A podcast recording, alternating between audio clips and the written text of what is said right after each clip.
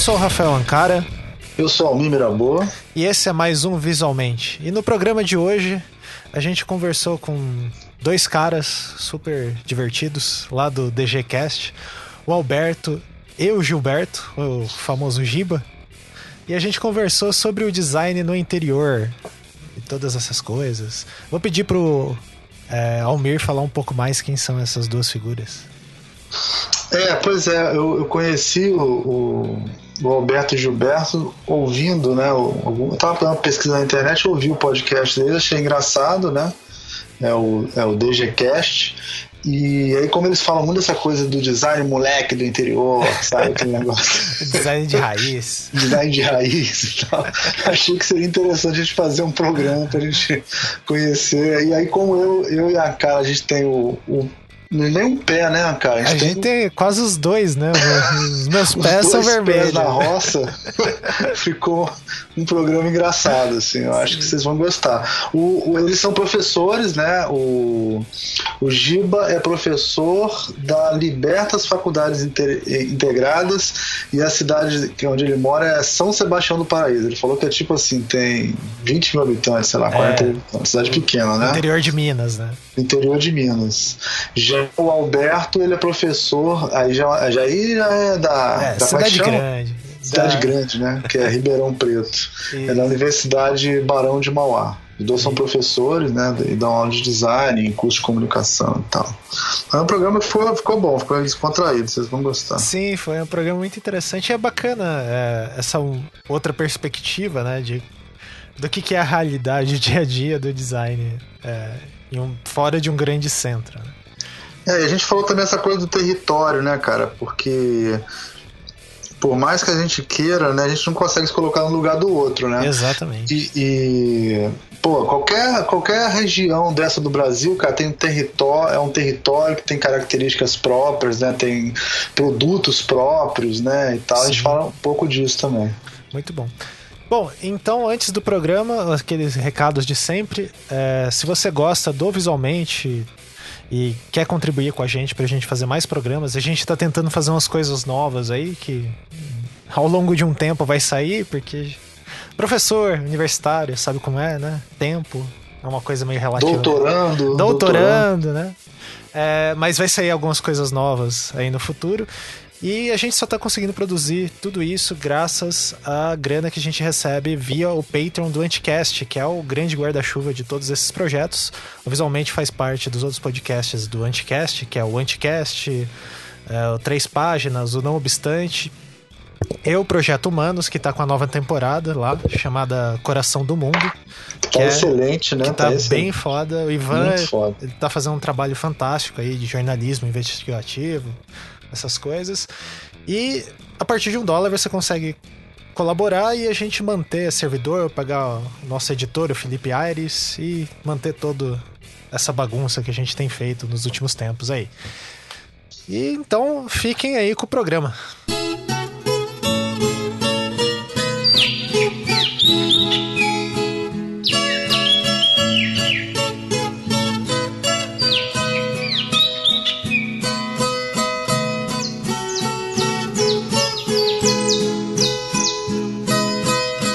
Estamos aqui mais um Visualmente e hoje a gente está aqui com o Alberto. Dá oi aí, Alberto. Olá, tudo bem? Rafael, Almir, pessoal que tá ouvindo, Giba. Oi. E o Gilberto, o Giba. Oi, tudo bom com vocês? E que eles são lá do DGCast, daqui a pouco eles explicam como se escreve DGCast, porque... É uma arte, né? É uma arte. E aqui comigo o Almir também. Opa, tamo aí. Então, é, o que, que vocês falam lá no DGCast que tem a ver com o que a gente vai conversar aqui hoje? É, bom, é, o DGCast é um, um, podcast que a gente começou lá no, onde a gente trabalha, né, Giba? No uhum. curso de design gráfico do, da Barão de Mauá, em Ribeirão Preto, São Paulo. E é um podcast que a gente fala sobre design gráfico do ponto de vista de quem está no interior do Brasil, afora, assim, né? Porque uma coisa é estar nos grandes centros e trabalhar com comunicação. Outra coisa bem diferente é trabalhar nessa carreira uh, distante de, desses grandes centros, né, Giba? Sim, o, a gente até brinca muito que tem dois tipos de interior. A gente tem o, o interior com R só, né? Que é aquele interior ainda bom ainda, que são assim, são cidades que elas possuem, digamos assim, uma estrutura de uma capital. E tem o interior com vários R's no final, que aí é onde o bicho pega, onde as regras mudam, onde o povo sai pra rua armado e assim Deixa eu te perguntar uma coisa. É, qual é o, o que que define, por exemplo, a McDonald's define isso? O que, que o que, que, qual é a, o que, que a cidade tem que ter para diminuir um R nela? Conseguir assim? engatar a terceira marcha na primeira avenida. É. Assim. É, tipo, as pessoas instalar semáforo e as pessoas não dançarem achando que é rave debaixo. Inauguração de escada rolante. Assim, eu, eu, eu acho muito, por exemplo, o Alberto ele reside em Ribeirão. Eu já acho, no meu ponto de vista, né? Eu, eu sou de uma cidade que, de acordo com os alinhados, tem 80 mil habitantes, de acordo com os desalinhados, são 40, né? E eu acho, por exemplo, Ribeirão já é uma cidade que ela possui uma estrutura muito parecida com uma cidade, digamos assim, de capital, só que pequena, né? Pô, Ribeirão eu... é a capital do interior, quase. É a, cap... é, a Cal... Califórnia brasileira. É, a famosa Califórnia brasileira. Tem aqui tem uns 600 mil habitantes, mais ou menos, é, é. mas a cidade não é grande, sabe? Ela, ela é, em termos físicos mesmo, de, é de distância. É, ela, ela, é bem compacta. E assim. Agora, falando sério, sabe uma coisa que eu acho que diferencia muito, cara? Museu, cara. Museu. Uma coisa. Ah, sim. Eu outro dia eu tava vendo, só em capital no Brasil tem museu. Não, cara. não, não, pô. É, é que não, assim. Você... A gente tem, não consegue. A, a, maioria, né? É, a maioria. É... É que é. o estado. Esses dois representantes aqui, na verdade, são representantes meio fajutos do interior, né? Ah, Porque é, eles estão de, Vocês estão no estado de São Paulo. Não, está é, em Minas. O... Ah, o... Tá em Minas, o Giba tá ah, em Minas. o Giba tá em Minas. Mas é. mesmo assim, são estados que as cidades pequenas ah. são grandes.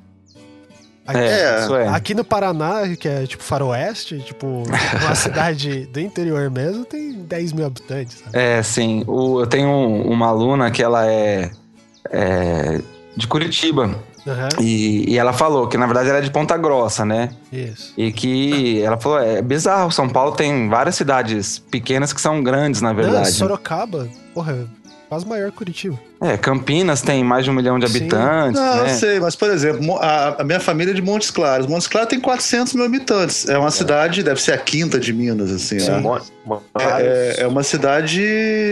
É uma cidade grande, né? 400 Sim. mil habitantes é grande. Mas eu acho que Montes Claros não tem museu. Ah, entendeu? Não deve ter, não. É, no, não estado, tem. no estado de São Paulo, as cidades pequenas têm alguns, né? Tipo em Itu, que tem o museu lá da, tem vários museus da USP. Tá, tá tudo largado, né? Mas tem um museu lá de. É, tem uns assim, sei lá. É, você vai lá de museu com pedra, né? Aquelas coisas assim. É, as coisas pedra da região e tal. Mas é, eu acho que, cara, cidade interior praticamente não tem museu. É, é acho que, que é.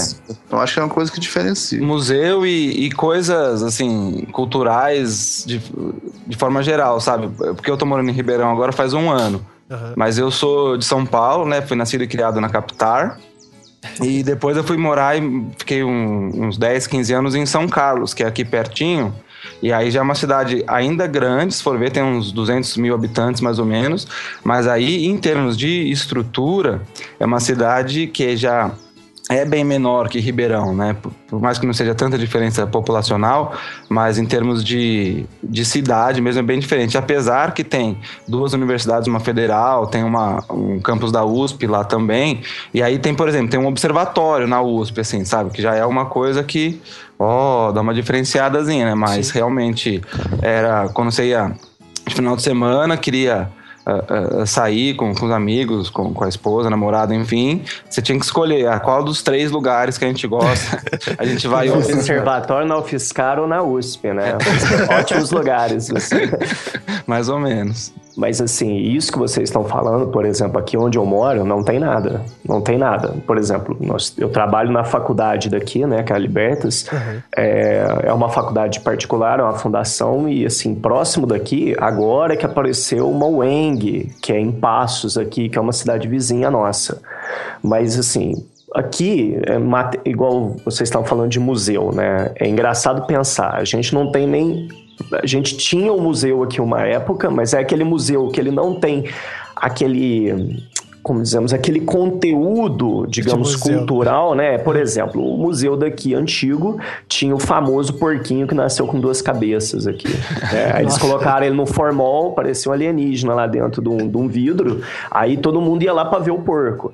Aí, é, e assim, culturalmente aqui, a gente tem uma festa que é a congada, que se perdeu ah, muito sim, com o sim. tempo. É, mas é, é, é, por, é, é, é uma expressão da cultura mineira, né? Exatamente. Tanto é que existe até aqui próximo, tem uma cidade muito pequena, eu acho que ela deve ter um pouco mais de 10 mil habitantes, chamada Jacuí, que ela foi, ela foi a, ela foi capital do Brasil por um dia, e eles falam até que ali havia um, um, um, é, um quilombo maior que o Palmares. Tem muita gente que estuda isso, eles vivem encontrando ossada e tudo mais, umas construções. Então aqui, a nível de cultura, a gente tem muito essa relação com, com, a, com, a, com a escravidão que as congadas são essas festas do povo e tudo mais. Só que, infelizmente, né, igual eu vejo hoje a congada, a congada era uma forma do congadeiro vir e cantar pro santo. Hoje não, eles vão e cantam pro político no palanque, uhum. cara. É, é, de doer. Então, aqui a gente tem muito esse, essa amarra política.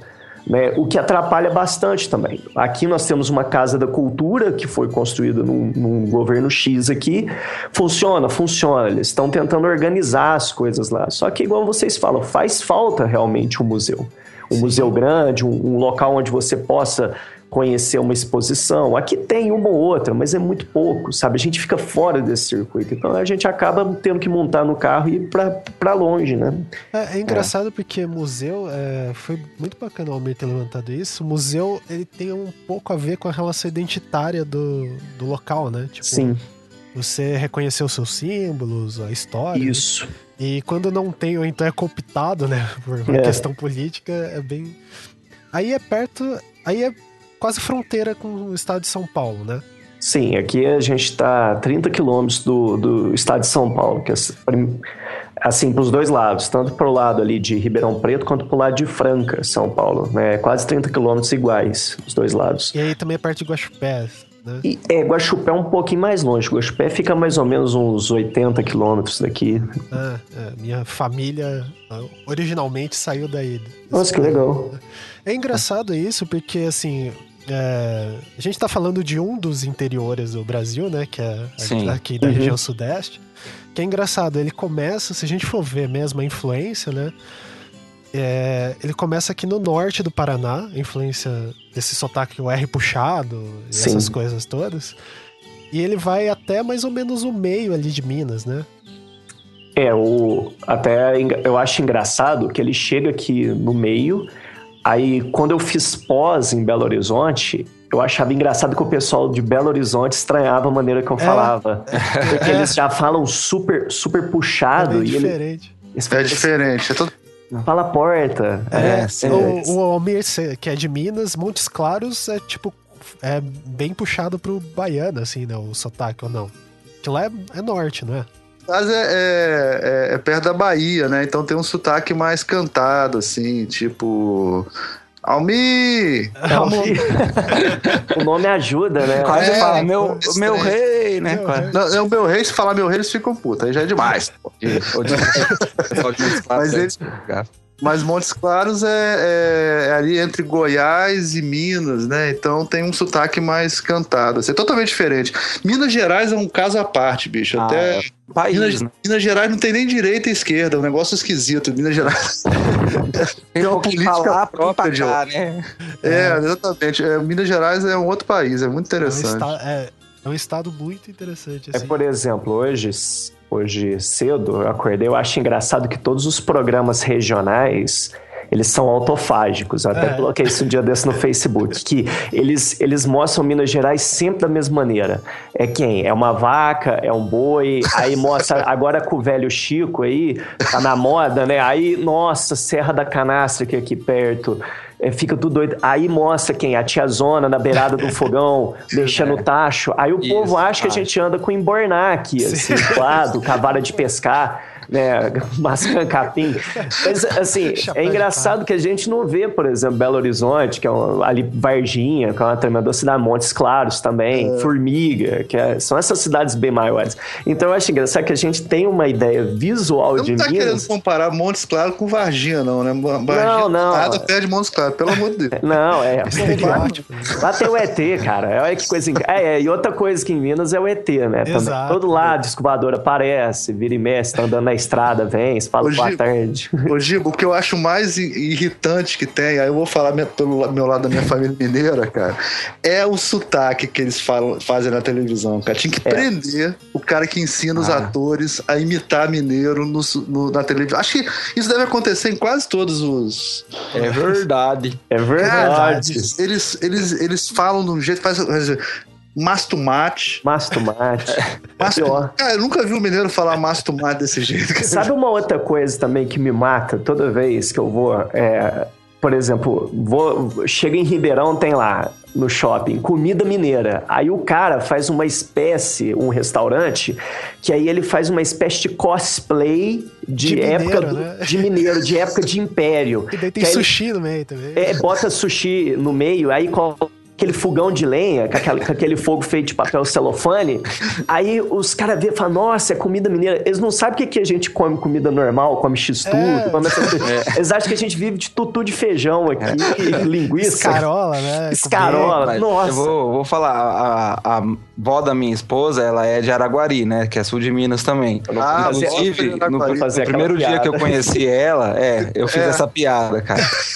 Eu, falei dos três Bs de Minas, né? que é, é Berlândia, Uberaba e a bosta de Araguari. Só que eu nunca nem fui para Araguari. Araguari sabe? é bonito, cara. Só que eu não sabia que era de Araguari, cara. Então eu já queimei o filme com a, com a avó da, da esposa, sabe?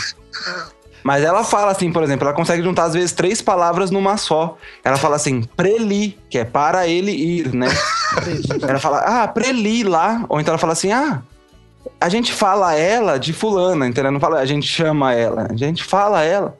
Então tem um, um sotaquezinho engraçado. E ela faz um tutuzinho bom, viu? É uma coisa, por exemplo, lá, em, lá, lá quando eu tô dando aula lá em, lá em Ribeirão, eu acho engraçado que às vezes eu uso alguns termos igual, ah, vamos andar no passeio. Aí eles ficam, passeio? É, ó, calçada. Passeio público. outra coisa também que a gente usa muito aqui... O escuta Chico Buarque, né? Um intelectual. Não, é, tô, tô, tô, levantando agora meu papelzinho aqui. Pode deixar. Aí o... Outra coisa também é, é, a tal de semáfora, né? Que eu, a gente chama aqui por causa dos trens, a gente chama de sinal. Ah, sinal. parei no sinaleiro. Sim. Aí o povo, sinaleiro? Aí acho que tem um ali. mas, mas, é muito regionalizado, cara. Não, é mas isso é. Cara, é, é interessante, né? Porque antigamente a malha ferroviária ela cruzava esse interior inteiro. Sim. Uhum. Vinha até no norte do Paraná ali.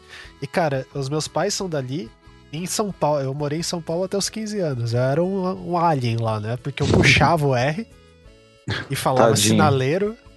As minhas referências eram todas, tipo, do norte do Paraná, não era de. Não era paulistano, uh -huh. assim. Sim. E isso é engraçado, porque dava para ir de trem de São Paulo para casa dos meus pais, é, dos meus avós, lá em Cornélio Procópio. E isso a gente, eu, é, eu cresci e vi morrer, né? Tipo, a, a RFFSA lá. A gente viu isso desaparecer. E como isso influenciou, né? Tipo, tem aquela cerquinha que eles colocavam a hora que o trem tava passando e tinha um cara, um cidadão que recebia do governo pra ir lá e colocar cerquinha. e como isso influenciou a linguagem, os termos, né, que a gente acaba falando. O... É, Montes Claros também tem uma história importante, essa coisa da, da ferrovia chegar até lá também foi a coisa que fez a, a cidade desenvolver, né? Eu acho que isso é comum nas cidades Sim, maiores, né? É, do, do norte e tal. É, a cidade de Araraquara, que é aqui mais ou menos perto também da gente, o time de futebol lá é a ferroviária, né? É, exato.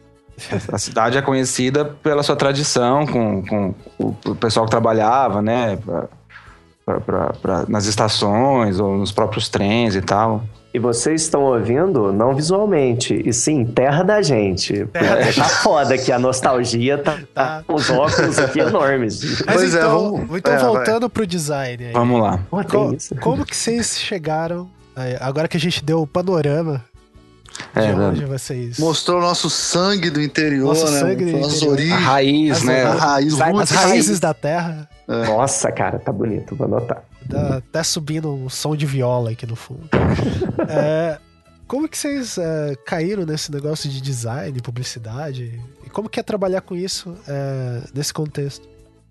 Bom, eu, na verdade, eu sou formado em imagem e som, né? Audiovisual. Mas dentro, ah, assim, dos trabalhos que a gente fazia, já desde a faculdade, depois quando me formei, eu sempre era aquele cara que acabava pensando mais no design, mas até sem chamar isso necessariamente de design. Então, é. eu queria fazer os créditos ou letreiros com uma tipografia diferente. É claro que inicialmente usava aqueles tipos de display maravilhosos, né? Mas enfim, já era sair do, do, primeiro que aparecia no Premiere, assim, né? Uhum. E pensava em umas composições de quadro, então tentar fazer uma, umas montagens, assim, diferentes e tudo mais. E uh, logo que eu me formei, eu fui trabalhar com, com televisão, né? Eu trabalhava num, numa produtora, a gente fazia vários programas para um canal de TV a cabo local, isso em São Carlos. E aí a gente começou a ter que fazer também é, é, vinhetas da programação, assim, além de, dos comerciais e tudo mais, né? E a gente começou a mexer com, com motion design, motion graphics, né? O design em movimento. Eu li num livro essa tradução, achei excelente. design em movimento. É, então foi, foi assim, depois trabalhando com isso, é, eu fui convidado para dar aula na, na Barão de Mauá, onde eu trabalho hoje, na verdade no curso de jogos digitais, né, para dar aula de produção audiovisual mesmo, mas aí foram abrindo disciplinas no curso de design gráfico também, então tratamento de imagens, informática aplicada ao design, e aí eu, eu comecei a entrar no curso numa coisa que eu sabia mais, né, mexia no dia a dia, conseguia Uh, uh, dar aula no, tranquilo. Só que aí as dúvidas dos alunos eram coisas que eu não dominava, né? Porque trabalhando com, com TV, com vídeo, eu sempre trabalhei uh, com imagem digital, né? Uhum. Então muitas vezes o pessoal vem perguntar coisa de produção gráfica, ou como ia ficar na impressão, ou, ou coisas até de diagramação, design editorial, e eu falava assim, putz, pessoal, desculpa, né? Eu não, não se eu for falar para vocês, eu acho que eu vou falar besteira. Então eu comecei a estudar assim, por essa demanda dos alunos, até para eu poder uh, me situar no, no, universo deles. Só que eu acabei uh, me apaixonando né, pelo design. Hoje em dia, uh, até é capaz que eu falo que eu sou designer antes de falar que eu sou produtor audiovisual. Uhum. Bom, eu desenhava bastante. Eu tinha esse problema com desenho, até isso me rendeu muitos problemas no ensino médio, porque não, não se, é, não, não, se valoriza, né? Não se valoriza o, é o, o, ponto artístico do, do cara que está ali no, no colegial, né? Sim, e eu, sim. e assim, aqui você vê, né? Eu, por exemplo, fiz durante algum tempo pública e depois no colegial fui para uma particular, que é aquela particular que quer colocar o cara passando em exata e sim. tudo mais, né? E eu tive. Eu, eu tinha muito problema com isso, sabe? Eu nunca peguei certo com exatas. E, mas eu tinha gostava muito daquilo que era visual. E eu tive vários colegas também que passavam por isso. E existe realmente um preconceito, né? Falar, ah, a galera falava, desenho não vai te levar a lugar nenhum, você não, você não vai fazer nada da tua vida, você acha que você e vai... eles estavam certos, né? Eles estavam certos. É, calma, é o grande final.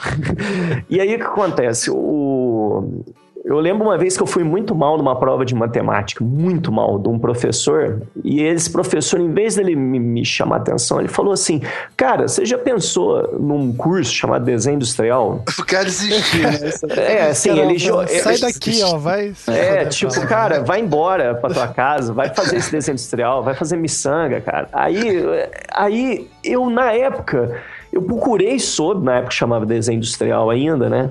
E eu achava que era algo relacionado só ao desenho técnico por causa do nome, né? Oh. E aí, depois disso, quando chegou a época mesmo de prestar vestibular, eu, eu, eu pensava muito em publicidade. E porque eu achava, pô, publicidade vai ser algo muito mais visual, né? E publicidade foi, na época que eu fiz o vestibular, foi aquela época que curso de publicidade tinha mais procura que medicina, é, tava muito no auge. E eu passei algumas faculdades para publicidade, aí um dia encontrei com um amigo do meu pai, meu pai foi buscar alguma coisa na casa desse amigo dele e eu cheguei na casa do cara, eu vi que ele tinha assim vários papéis na parede com com marcas, com logotipos, com, com brindes, com sabe, toda aquela efusão de imagens. E, e, e eu olhei para aquilo e perguntei para ele, cara, o que, que você faz? Ele falou, não, eu faço desenho industrial, eu, eu, eu trabalho com marca. E eu fiquei impressionado com aquele cara trabalhando com isso aqui no interior. E aí foi quando meu pai falou na época, olha que legal que ele faz tal. Aí eu prestei, né, para desenho industrial na, na Universidade Franca, que na, na época era um curso ainda de quatro anos passei e entrei e fiz. E hoje, por exemplo, eu não consigo me ver dentro fazendo publicidade, porque eu tive amigos que tinham me, o mesmo perfil, foram para publicidade e muitos deles voltaram para o design, né? É, é bem comum o pessoal que faz publicidade, é, até pelo boom, que é o glamour, que é trabalhar com criação, e aí acaba trabalhando com, com design mesmo. E, Giba, acho interessante essa história que você contou, porque é, como isso, um, momento aleatório na sua vida, influenciou a sua carreira, né? Porque hoje, um, um dos seus pontos que na minha opinião, você é forte é justamente identidade visual, né? Inclusive, a identidade visual nossa lá do DGCast foi, foi o Giba que fez. E aí você entrou lá na casa do cara, viu... É, viu viu a, a, aquele monte de, de marca que ele criou e isso estimulou em você algo e sabe que eu nunca mais vi esse cara? Eu acho que ele morreu, cara, alguma coisa. Ou, ele foi tipo o mestre dos magos, né? Surgiu é, na hora certa. E ali. até agora eu tô pensando, acho que eu vou chegar. Ele não existia, na verdade. Eu acho que eu vou chegar pro meu pai, perguntar assim: pai, quem que é aquele cara que a gente foi na casa dele? Que quem? Filho? Teu pai não. É, é, Aí ele segurou existiu, nos né? ombros: filho, você está. Ô, Giba, quando você tiver com uns 70 anos, assim, sabe, você vai lembrar desse dia e as marcas na parede, na verdade, eram suas marcas, assim, sabe? Nossa, é, fez ah, sua carreira. E ah, ele era você, na verdade. Você olha assim, é. assim, nossa, você mas viajou na dimensão, no tempo, né? O Nolan. Aí o Nolan tá lá, assim, né? escrevendo, né? É. Tudo é um filme. É, Giba, você falou que você fez em Franca, né? Sim. É engraçado porque é, quando eu morava em São Paulo, eu também tinha esse mesmo problema que você teve a vida inteira, né? Tipo, é, eu queria fazer ou engenharia e essas coisas, só que quase reprovei três vezes por, em matemática, né? E física. Então, Bem-vindo ao clube, né? É, não era meu lance. Daí eu fiquei tentando seis vestibulares para arquitetura. e daí, fazendo um cursinho de desenho, isso já em Londrina, eu descobri que tinha desenho industrial, não era para fazer as peças que ia dentro das máquinas, era para era que seria o design. Só que em São Paulo, é, no teste vocacional que eu fiz lá, tinha dado que é, é, eu deveria seguir por essa área, né? E em São Paulo, capital, não tinha a faculdade de desenho industrial. É, tipo na USP, sei lá, na Unesp, essas coisas. Era tudo no interior. Acho que em São Carlos, que é, não é São Carlos. Acho que é em Bauru. É, não, é Bauru. Bauru, é, é o Unesp de Bauru. Que é, um é, dos cursos mais antigos, né? Do, Sim. Da, do Brasil. É, em São Paulo a arquitetura é muito forte, né, cara? É, o, design o curso de é quase design, dentro da arquitetura, é, né? O design eu acho que saiu dentro da arquitetura lá na FAO. E é hum. recente, né? Tipo, sei lá, pós 2000, os anos 2000, assim. É, uhum. tem na USP hoje em dia, né? Mas demorou. Tem. É, tem, tem na USP, mas não tinha, né? É engraçado, né? Como que a gente vai cair, é, começar a fazer isso se não tem referencial? Ah, o que, que esse cara faz, né? É engraçado. Quando eu entrei na casa do cara lá, eu, eu fiquei assim, gente, o que esse cara faz, né? Como assim, né? É, tipo, como assim? E... Existe uma pessoa que faz o logotipo e tudo mais, e é. sabe? É, Porque isso eu achava... é uma coisa que eu sempre falo, né? O, o, o, design, né? Principalmente tipografia, é uma coisa feita para ser invisível, né, cara? É, para ser é. invisível. É verdade. É? Ainda que teoricamente o, o audiovisual também, né? Tanto que a gente. Uma das primeiras coisas que a gente vai a, aprender assim é a linguagem transparente, que tem esse nome, é Ismael Xavier, que é um Nossa, professor Alberto, São Paulo. Gelei aqui, cara, não lembro desse livro, não, cara. Porque ele fala da, da a opacidade e a transparência da linguagem audiovisual. Teoricamente é feito para ser é, invisível também. Né? Perceptível, né? né? Assim, é, mas é, na verdade é mais assim, a linguagem em si, e não necessariamente uh, o meio que se faz, né? Porque aí cinema, televisão tá muito difundido no dia a dia, né? Sim, sim. Bom, beleza. Daí vocês foram lá, se formaram e daí vocês voltaram para cidades ou foram para cidades do interior e como que era vender design? É, eu fiz o, o percurso isso. contrário, né? Eu saí de, de São Paulo fui pro interior. Uhum. E só que eu me identifiquei tanto com, com a vida no interior, né? Porque em São Paulo eu, eu ia pra, Você pra escola. uma vida bucólica. Bucólica. É, na verdade, assim, era. Até tinha a, a, o seu bucolismo, se eu posso falar assim, né? Porque lá onde eu estudei, na UFSCar, é, ela é um lugar, era uma fazenda, né? Então tem, tem um lago lá, tem bosque, então tinha esse lance é, bucólico sim, mas é, São Carlos é uma cidade bastante urbana, né? E eu sempre, por ter crescido em São Paulo, não tinha como fugir disso, né? Faz parte de mim, da minha construção de identidade, uh, o urbanismo. Mas enfim, em São Paulo, eu, quando eu ia para a escola de carro, demorava 25 minutos quando não tinha trânsito. Se eu ia de ônibus, demorava quase uma hora. E aqui eu demorava 25 minutos para ir de bicicleta, só que eu morava num ponto da, numa ponta da cidade e a faculdade era na outra. Então, era uma sensação de liberdade muito grande. Não, né? A qualidade de vida é incomparável. é, não, é incomparável, assim, realmente. Vida, tudo, tudo, tudo, E eu me deslumbrei com o interior. Então, logo, achei que eu iria estranhar, mas logo na primeira semana eu já estava, assim, super à vontade. Integrado. E e quando eu me formei, a última coisa que eu pensava era voltar para São Paulo. Uhum. Quando eu voltava para São Paulo visitar meus pais, eu chegava na rodoviária, eu já ficava zonzo com aquele zum zum zum de gente assim andando a passos larguíssimos, né? E te, te, te ultrapassando e você fica quando o metrô chega, você é o primeiro da fila. E, e, as pessoas passam na sua frente, sabe? Entram no trem antes de você. Porque elas têm muita pressa tá? Então eu falo, não, não quero isso aqui para mim, não. Eu quero ficar no interior. E aí. É, é até engraçado, né, que quando eu entrei na faculdade eu falava que eu tinha certeza, eu não sabia exatamente o que eu queria fazer, mas eu tinha certeza que eu não queria nem seguir carreira acadêmica e nem trabalhar com televisão. E assim, menos de dois meses depois que eu tinha me formado, eu estava sendo assistente de uma professora na psicologia, trabalhando com ela é, no, no, nos cursos em educação à distância que ela, que ela fazia e consegui um trabalho como editor de vídeo para televisão fechada, né? Então foi completamente contrário e não me arrependo nem um Fala pouco. que você não quer ganhar a loteria, então. É, não, depois eu falei, não, não quero que caia um milhão de dólares na minha cabeça, sabe? Porque foi justamente isso, né? Aconteceu mas então eu uh, me formando, eu já fui trabalhar com televisão. E, paralelamente, eu trabalhava com carreira acadêmica. Então, fui, trabalhei com essa professora, depois fiz mestrado e tudo mais. Até cheguei a fazer alguns frilas assim, mas aí acabei ficando mais nesse meio. Dentro da carreira acadêmica, eu fui mudando, assim, de, de de cargos e tudo mais. E depois eu trabalhei com TV aberta também em São Carlos. Eu trabalhei cinco anos, uh, fazia também uh, o que o pessoal chamava de arte, né? Ah, o menino das artes. e faz desenho. É, foi inclusive aí que eu conheci o, o, o Rafael, né? Porque eu fiz o, o curso ah, é de mesmo? infografia, o Pensar Infográfico. Foi assim que eu convenci, né? A, o pessoal lá da empresa me mandar para lá, porque eu falei, ó, eu faço isso todo dia, os caras estão lá pensando em infográficos, né? É. Vamos. Que aí eu fazia essa parte de, de motion, né? De, de videografismo uh, ah, para telejornalismo, né? Então a gente fazia uh, uh, infográficos mesmo, Sim. de forma geral, é, para os telejornais. Você comentou até, né? Que é, tipo, era uma produção quase que. É, tava no teu dia a dia fazer esses é. infográficos bem animados e tal. Exatamente. É, é funcionava assim, na verdade, eu é, era contratado para fazer uma outra função, eu era operador de caracteres, que é inserir o, os créditos, o nome das pessoas, as funções, né?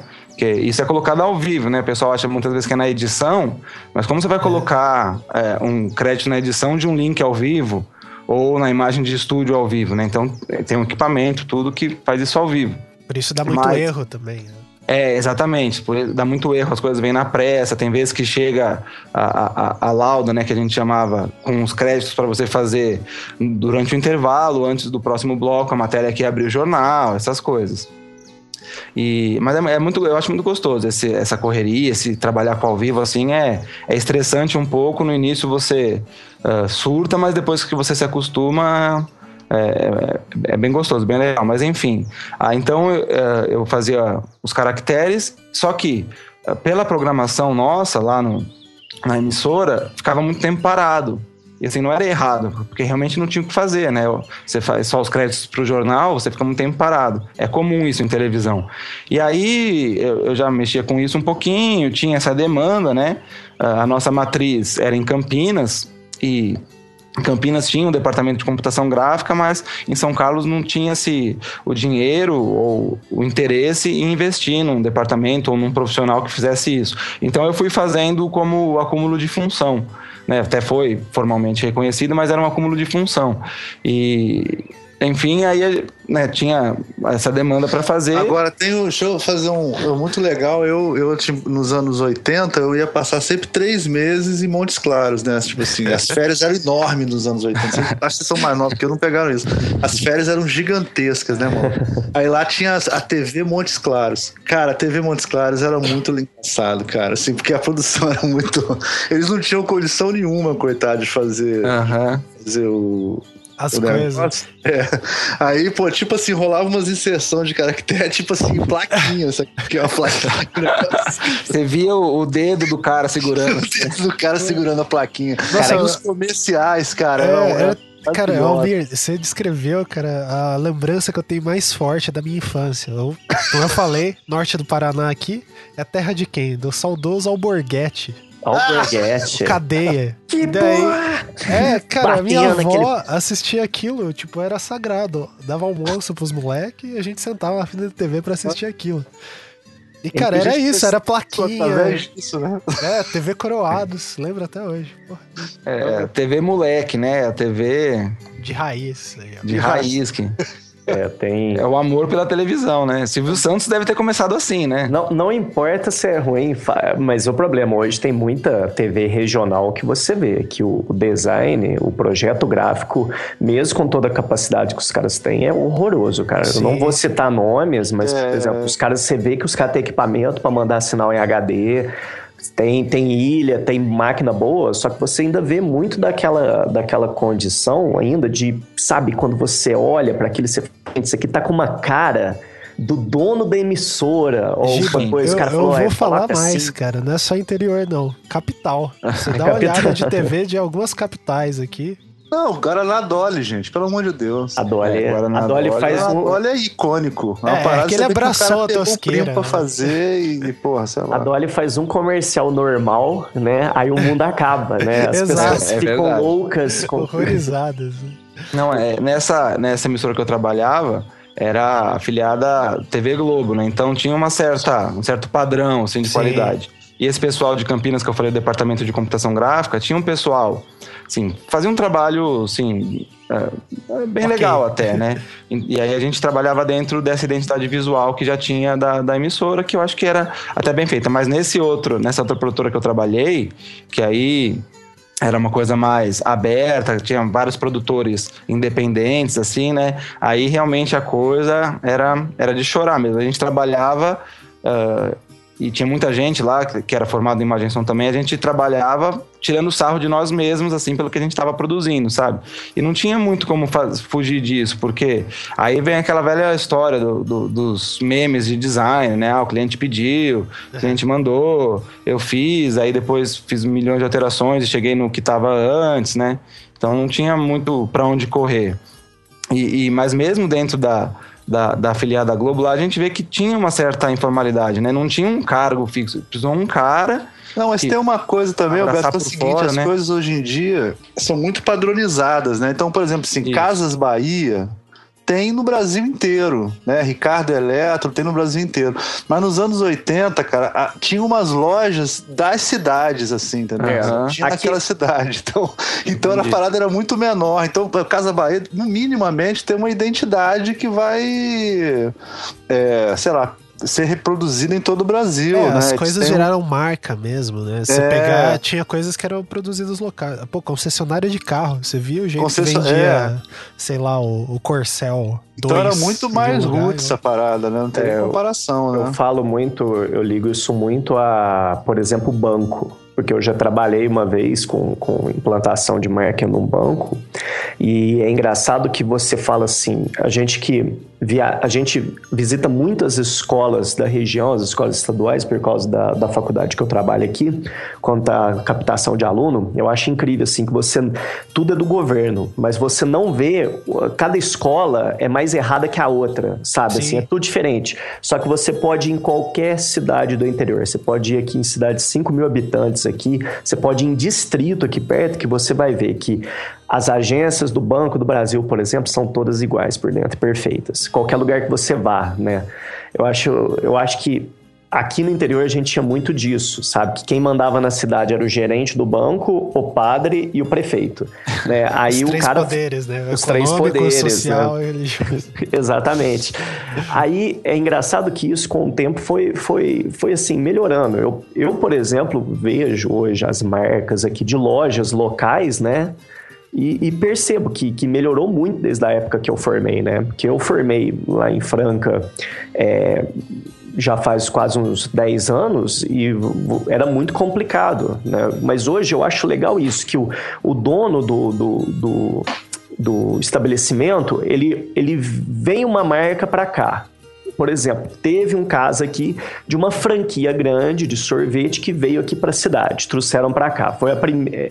Assim, a gente já está acostumado, por exemplo, boticário, sabe? Só que são, são ah, nichos de, determinados. Giba, aí também tem as lojas multimarcas, né? Por exemplo, é, uma loja que vende várias marcas isso. diferentes, né? É. é. aí essa fica assim, ao bel prazer do dono, né? Que normalmente nunca é muito bonito de se ver. É. Mas Aqui a gente tinha boticário, né? Essas lojas que assim, ah, ninguém vai vender produto, vender boticário fora do boticário, né?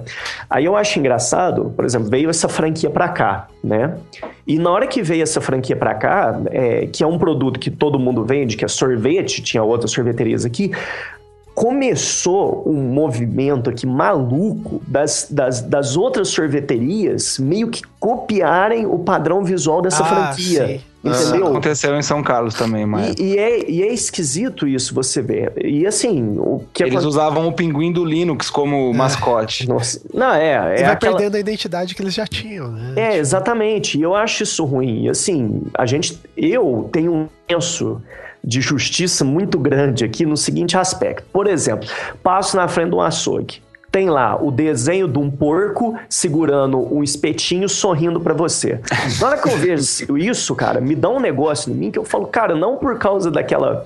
Da, desse, desse, desse, desse destoamento do porco feliz ali segurando ele próprio, mas eu falo assim, hoje eu acho que o design tem que ser muito democrático. Eu acho que todo mundo tem direito a design. Eu acho que todo mundo tem direito. Já uhum. aconteceu vez, deu, deu assim, nesse senso de justiça, chegar em casa tão revoltado, assim, num, num tempo assim que eu tava vendo televisão vendo um filme, alguma coisa, eu pegar, arriscar uma marca, chegar pro cara lá e falar assim: olha aqui, ó, vamos mudar isso aqui? É. Aí, e é engraçado que no interior, o, o cara, ele aceita, ele fala, mas por quê, né? Mas por que? Olha aqui, que legal, vai ficar melhor na tua fachada e tal. Aí o cara tá, percebe isso e eles gostam, né? O problema é pagar, né? Muitas vezes os é. caras me pagavam, outras vezes os caras não me pagavam. Aí o centro de justiça vai além do, do, do, do, do possível, né? Mas eu acho interessante isso, sabe? Que você eu começo a perceber aqui que está começando já o pessoal a ter um cuidado com a marca, porque eles sabem que é, hoje, com essa democratização que a gente tem, você já percebe que os caras conseguem ver o que está acontecendo ali fora, né? até fora do país e tudo mais. Né? A informação está circulando com muito mais facilidade hoje. É, com muito mais facilidade. Tal, né? É, o, o que acontece é que, de fato, até muito pouco tempo atrás, até eles, os, os donos de estabelecimentos, uh, empresários, enfim, eles não se preocupavam muito com a marca deles, porque é como se isso não influenciasse o mercado aqui uh, no interior, né? Era um negócio assim, mais de boca a boca, né? É, é um negócio é, de boca gente, a boca, tem esse negócio da boa, família que a gente um falou, né? desenho, né? Um desenho de uma marca não necessariamente vai fazer com que um negócio seja isso. mais bem sucedido é. ou não. A marca não é só isso, né? É, a gente está falando só do símbolo, né? É, mas, mas realmente você passa uma, uma... Logicamente o cara, sei lá, ele tem o melhor melhor costela de, de porco do universo. Na, na, é muito mais importante ele ter isso do que ter uma marca. Mas a marca tem que representar essa qualidade que ele quer vender, né? Sim, sim. E muitas vezes agora aconteceu um movimento que eu acho muito interessante, que com essa onda gourmet, tudo que é pequeno, tudo que está no interior, parece que foi levado para os grandes centros com a fonte scriptina escrito gourmet embaixo, enorme. E isso meio que causou aqui um frisson também muito interessante. Tem algumas padarias, né? Que aqui em Minas que mais tem a padaria. Pô, é que, que, saudade daí. Que cara, come... falar só uma, só uma coisa. Ah, o pessoal fala as padarias de São Paulo, as padarias de Minas são melhores que as de São é, Paulo. Não sabe o que é uma padaria Não sabe o que é uma padaria de Minas, é, exatamente. Aí, é, não, e assim, é engraçado que algumas padarias começaram a se render a isso e colocar assim, produto gourmet, com a sua fonte scriptina embaixo, alguns produtos, né? Aí tá lá pão de queijo gourmet, quando você fala, caramba, isso aqui tá é aqui há mesmo, tanto né? tempo, é o da Sim. semana passada ainda, né? Até temporalmente é problemático. Mas é engraçado, assim, você vê que tá melhorando. Eu, eu acho Isso aí, ô Giba, isso é uma coisa que, se a gente fosse francês, é que a gente tá em Minas, né? É uma bosta essa porra. Mas, é, mas se você fosse francês, você falaria que é terroir, entendeu? Terroir. terroir. entendeu? Uma coisa que é um absurdo em Minas, cara, o queijo de canastra é o melhor queijo do mundo, sim, né? Sim. É um negócio absurdo. Ele, ele em, em, na França, tem 500 queijos registrados terroir, que são queijos de território, né? Queijos que só uhum. podem ser feitos naquele local, e a cultura deles é baseada nisso, eles ganham dinheiro com isso, eles têm todo um sistema para isso.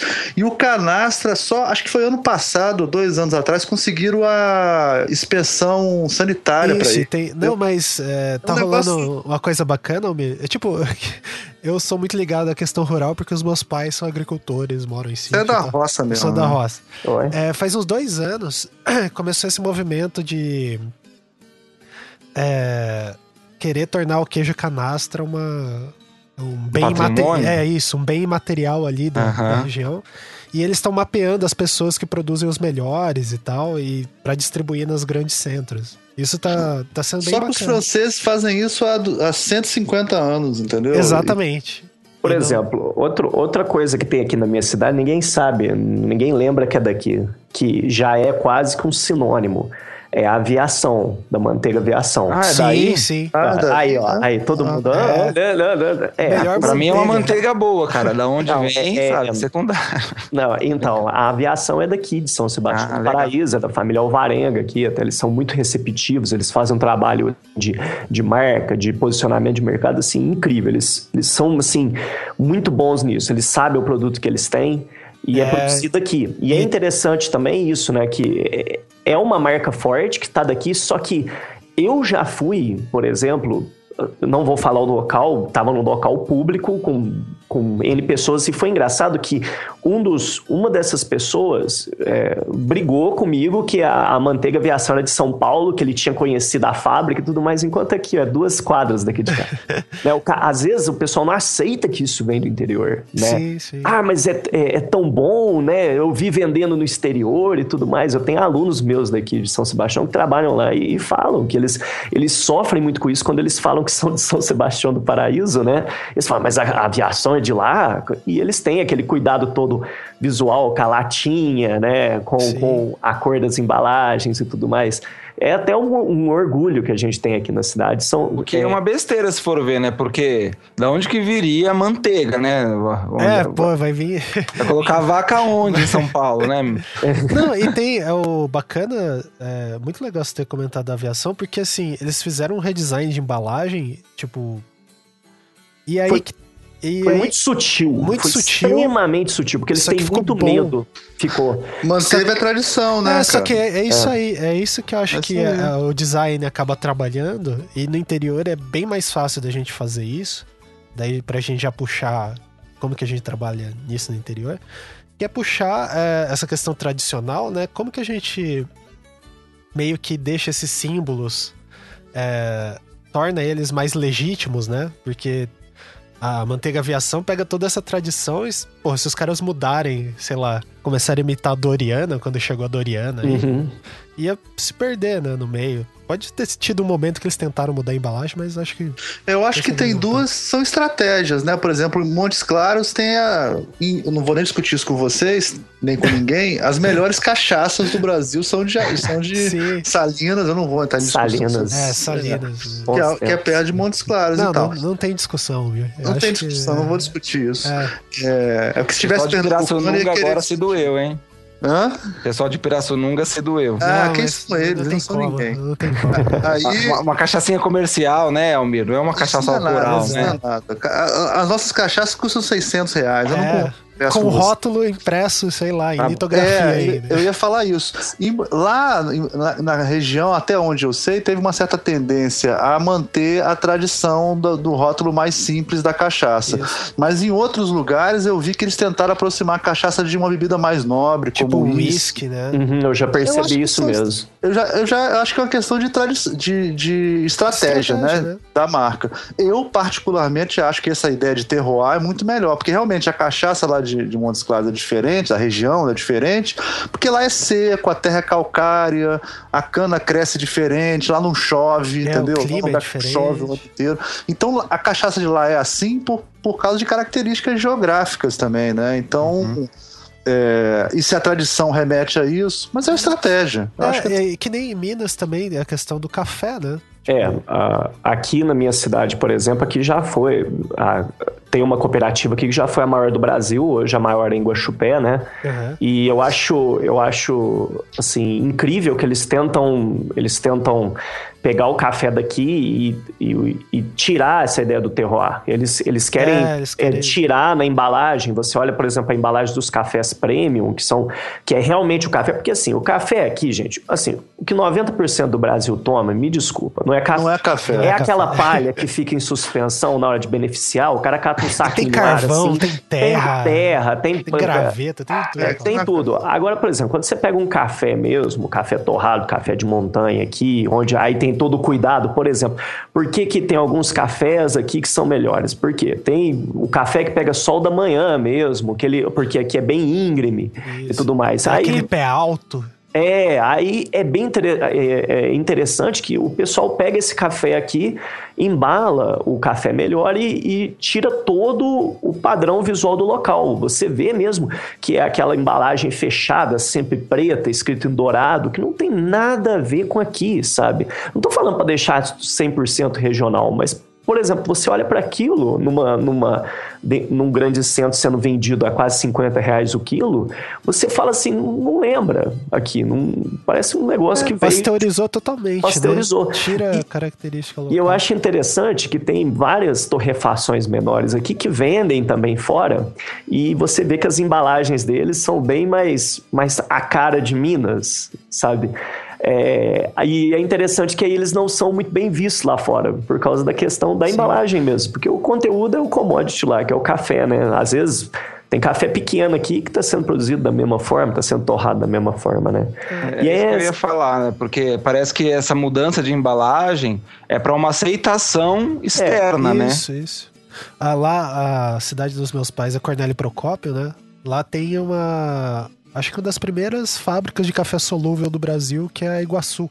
Ah, que legal. E daí também é, é vendido no mundo inteiro, tipo, é concorrente direto do Nescafé. Sim. Uhum. E eles se aproximaram o máximo a embalagem deles do Nescafé. É bem parecida é, com a do é. Nescafé, né? A embalagem é muito do Iguaçu. Engraçado né? isso. É, Pode. Manda ver. Não, sim. O, o, eu trabalhei também num ramo de roupa aqui uma vez, e eu acho interessante também que é, as reuniões, quando o pessoal ia lançar uma campanha, era olhar para a campanha de, das grandes, sabe? É, abria mesmo slides e mais slides. Eu sei que você tem que olhar para o concorrente ali, tudo bem, mas é, é, engraçado que o diretor de marketing na época no qual eu trabalhei, que era uma pessoa que não tinha formação alguma, ele falava assim: não, é, a gente tem que copiar eles. Falava mesmo, vamos copiar eles. É, tem que trazer um produto seguidor, né? É, você é. vira um produto seguidor, você não traz o diferencial. É, um, é, um, é uma estratégia, mas é. Novamente. É, é, mas nem sempre é a melhor solução, né? Não, Copiada captar. E hoje em dia, cara, com essa coisa, de, essa coisa de nicho, né? Cada dia é mais importante você investir, né? Você vê, a gente tem um podcast que é uma coisa de nicho. Sim, totalmente de totalmente nicho. De nicho né? Os dois podcasts é. totalmente de nicho. É, e, e, outra coisa também, que é super importante, que o design pode ajudar muito, né? Na, é, nesse, nesses produtos do interior e tal, é publicizar eles, né? Uhum. Dizer, trazer à tona. Lá em Montes Claros tem um negócio que que, a carne de sol lá em Montes Claros não é carne de sol, ela é carne serenada, né? Ela, ela fica no sereno, não fica na. na, na... É, cara, é um produto sensacional, cara. Entendeu? Assim, eu fico imaginando o dia é... que isso vier pro Rio de Janeiro. E, cara, e é o sabor totalmente diferente da carne de sol do Maranhão, que é diferente da carne de sol exatamente. do Recife. É, exatamente. Esse programa tem cachaça, carne de sol. a gente tá, vai tá, chegar tá. ainda no, no feijão tropeiro. É, daqui a pouco a gente vai começar a se chamar aqui de, de lampião, né? Por isso. a gente tá.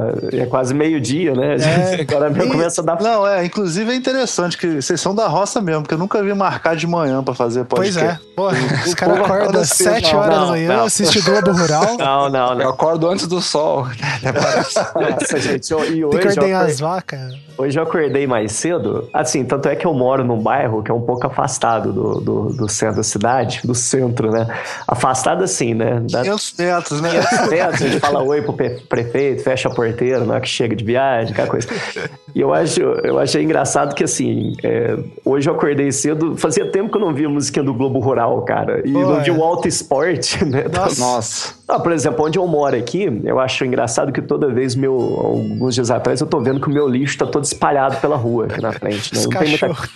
Não, não, não é cachorro. Aí, exatamente, eu falei, pô, mas o cachorro não consegue levantar, assim, dessa altura. E eu fiquei encanado, né? Cheguei a pensar que era gente. Ah, um dia eu olhei nas câmeras aqui, né, na, na gravação, tá lá, vem as vaquinhas, pega, ah, e, e faz assim, ó, ela balança igual um leque, o lixo inteiro, né, e vai embora. Porque eu moro num bairro um pouco novo, que era, um, era realmente um pasto aqui, cara. Faz o, só de zoa.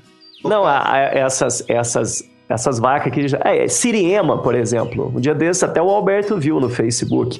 Eu passando aqui, a Siriema passando, igual aqueles galimimos do Jurassic Park. Eu fiz até um vídeo, coloquei lá no meu Facebook, ó, bem-vindos ao Jurassic Park. É bem comum aqui, né?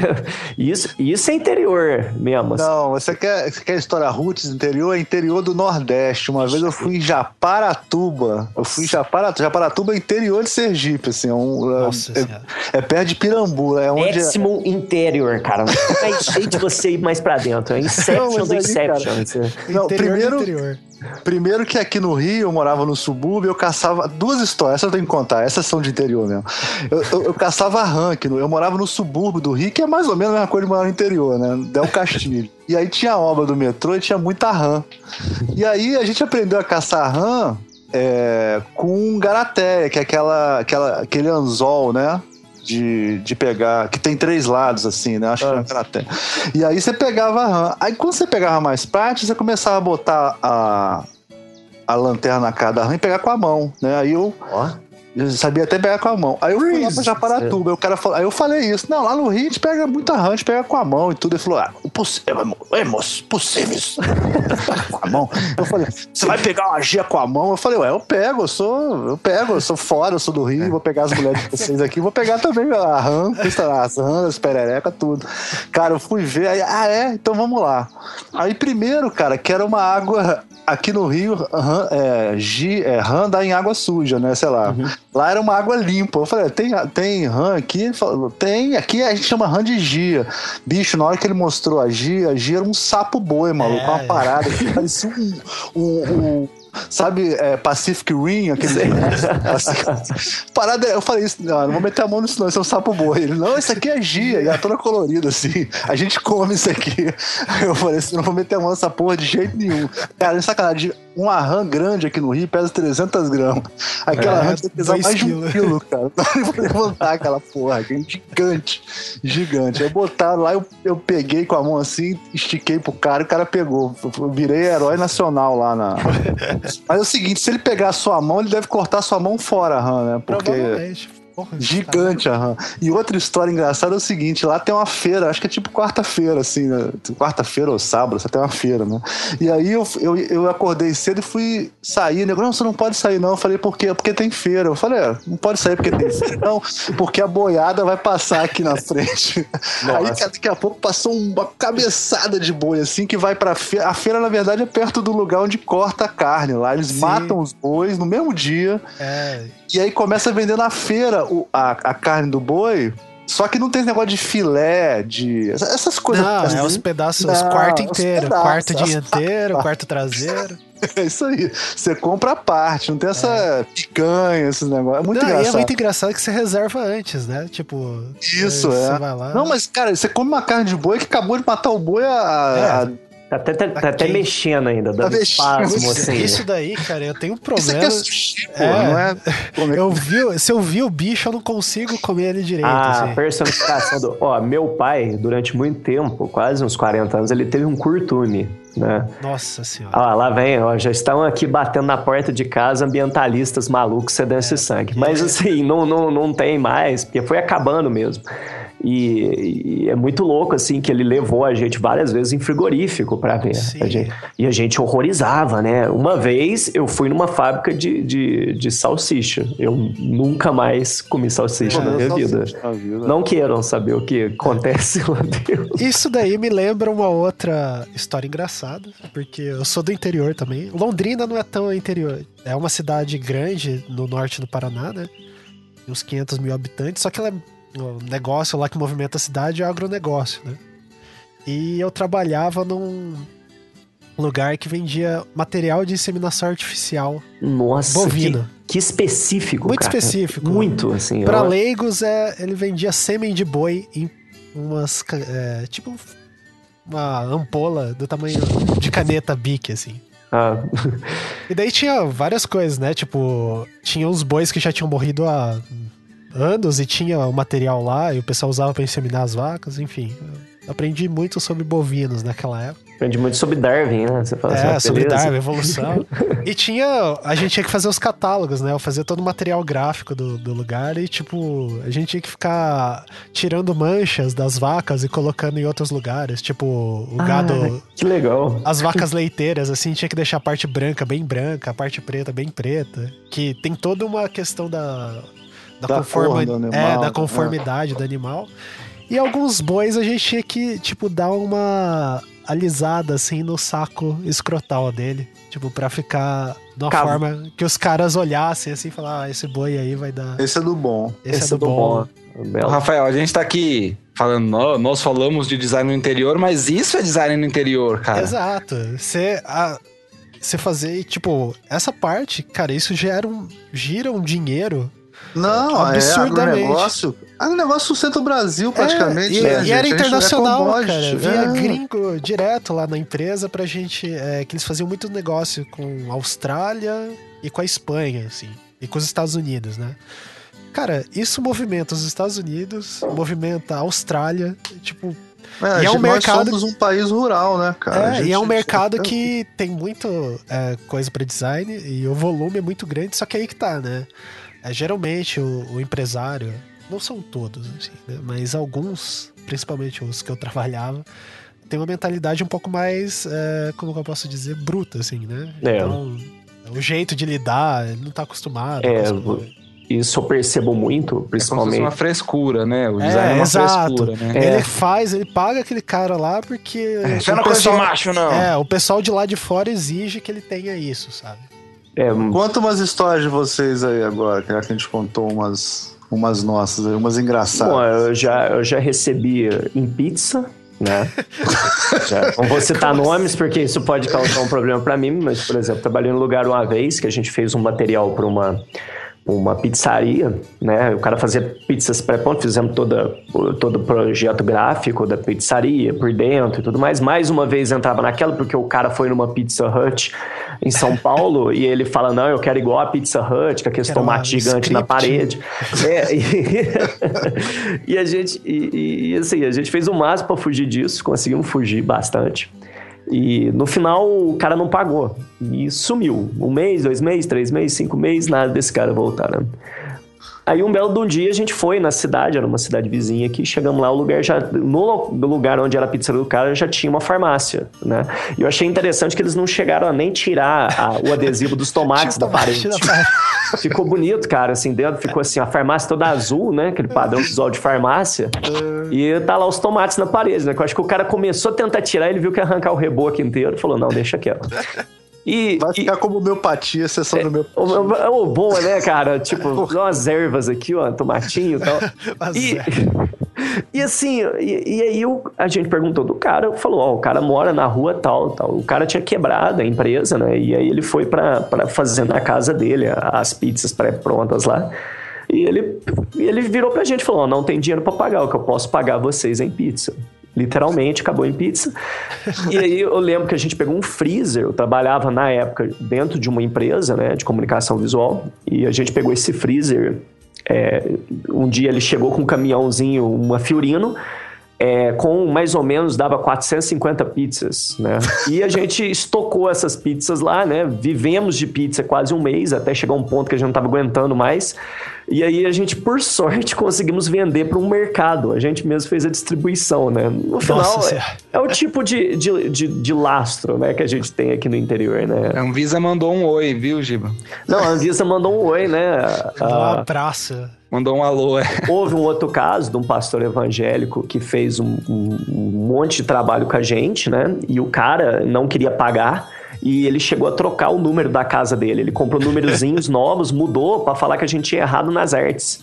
Nossa Porque senhora. tinha o endereço em todas as artes, uhum. né? Todas elas tinham o endereço dele. E aí ele sumiu, pegou o material e tal, não aparece. E o cara realmente, ele pegou, mudou o número da casa da, de onde era a igreja dele, e nós falamos, não, a sua casa era número tal. Não, vocês erraram, eu não vou pagar.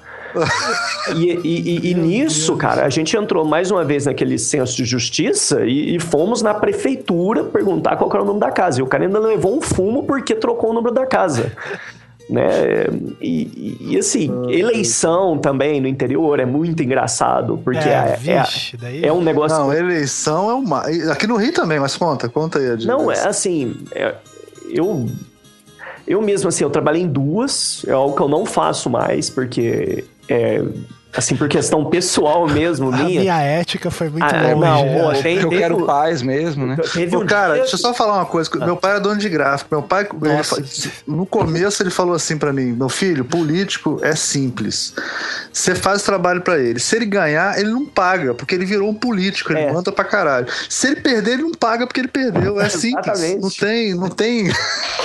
Você não vai receber, né? Aí no Rio chama Santinho também, Almir? É, hã? Aí no Rio chama Santinho também? Chama Santinho, chama Santinho. Eleição é, é animal aqui. Por exemplo, tem uma cidade aqui perto que existem sempre dois candidatos a prefeito e o, a cidade ela coloca bandeiras nas casas da cor de um partido da cor do outro. Todas as casas têm a bandeira. Você chega na cidade, cara, é até assim, parece aquele monte de sanduíche do McDonald's que tem a bandeirinha em cima, assim, a perder de vista.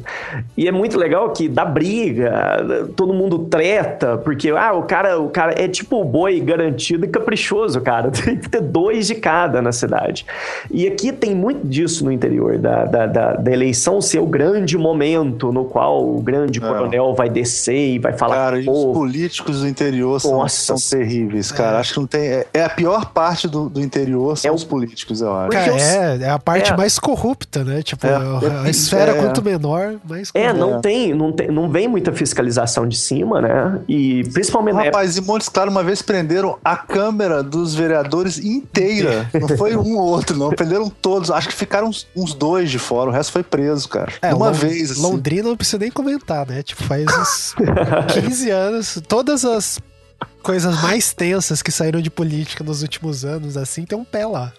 É absurdo. É eleição e, assim, nossa, é um negócio que eu falo para aluno meu. Eu falo, cara, ele... não mexe com eleição, cara, porque é questão de ética mesmo. Porque tem vez, cara, tinha vez que eu chegava em casa assim, ó, a visão das mãos sujas de sangue, falava, What I have done! What I have done! Aí, porque você vê umas coisas, assim, horror, horror, horrorosas mesmo, de compra de. Tinha um cara aqui na minha cidade, agora eu vou falar, mas não vou citar o nome dele, não. Pode se alguém, falar, se alguém. Fa... Se eles ouvirem, eles vão saber. Ele comprava voto da seguinte maneira: ele faleceu já há algum tempo, ele chegava para você na rua com uma nota de 50 reais. Ele falava, ó, oh, tô pedindo uma ajuda aí, porque eu vou candidatar vereador e tudo mais, papapá. Aí ele pegava, cortava essa nota no meio, na sua frente, pegava um caderninho, marcava o seu nome, seu endereço e a numeração da nota. Porque se ele ganhasse, ele dizia que voltava e, e te, dava a outra metade, metade, você trocava no banco. E se ele perdesse? Ele sempre perdeu. Foram quatro ações, ele perdeu em todas. O que ele deve ter de meia nota, de 50, levou isso pro túmulo, coitado. Mas é, é, interior, cara. Interior maluco, né? É mais barato que rodar Santinho, né? Muito melhor. Reais. O Santinho, cara, de 50 reais. Agora, assim, já aconteceu problema com, assim, de apresentar marca e dar treta na hora da apresentação uma vez eu peguei um serviço com uma escola aqui, que ela ia mudar toda, todo o padrão visual dela. É, uma pessoa me indicou né, lá, e aí vem outra questão que é falar do cliente.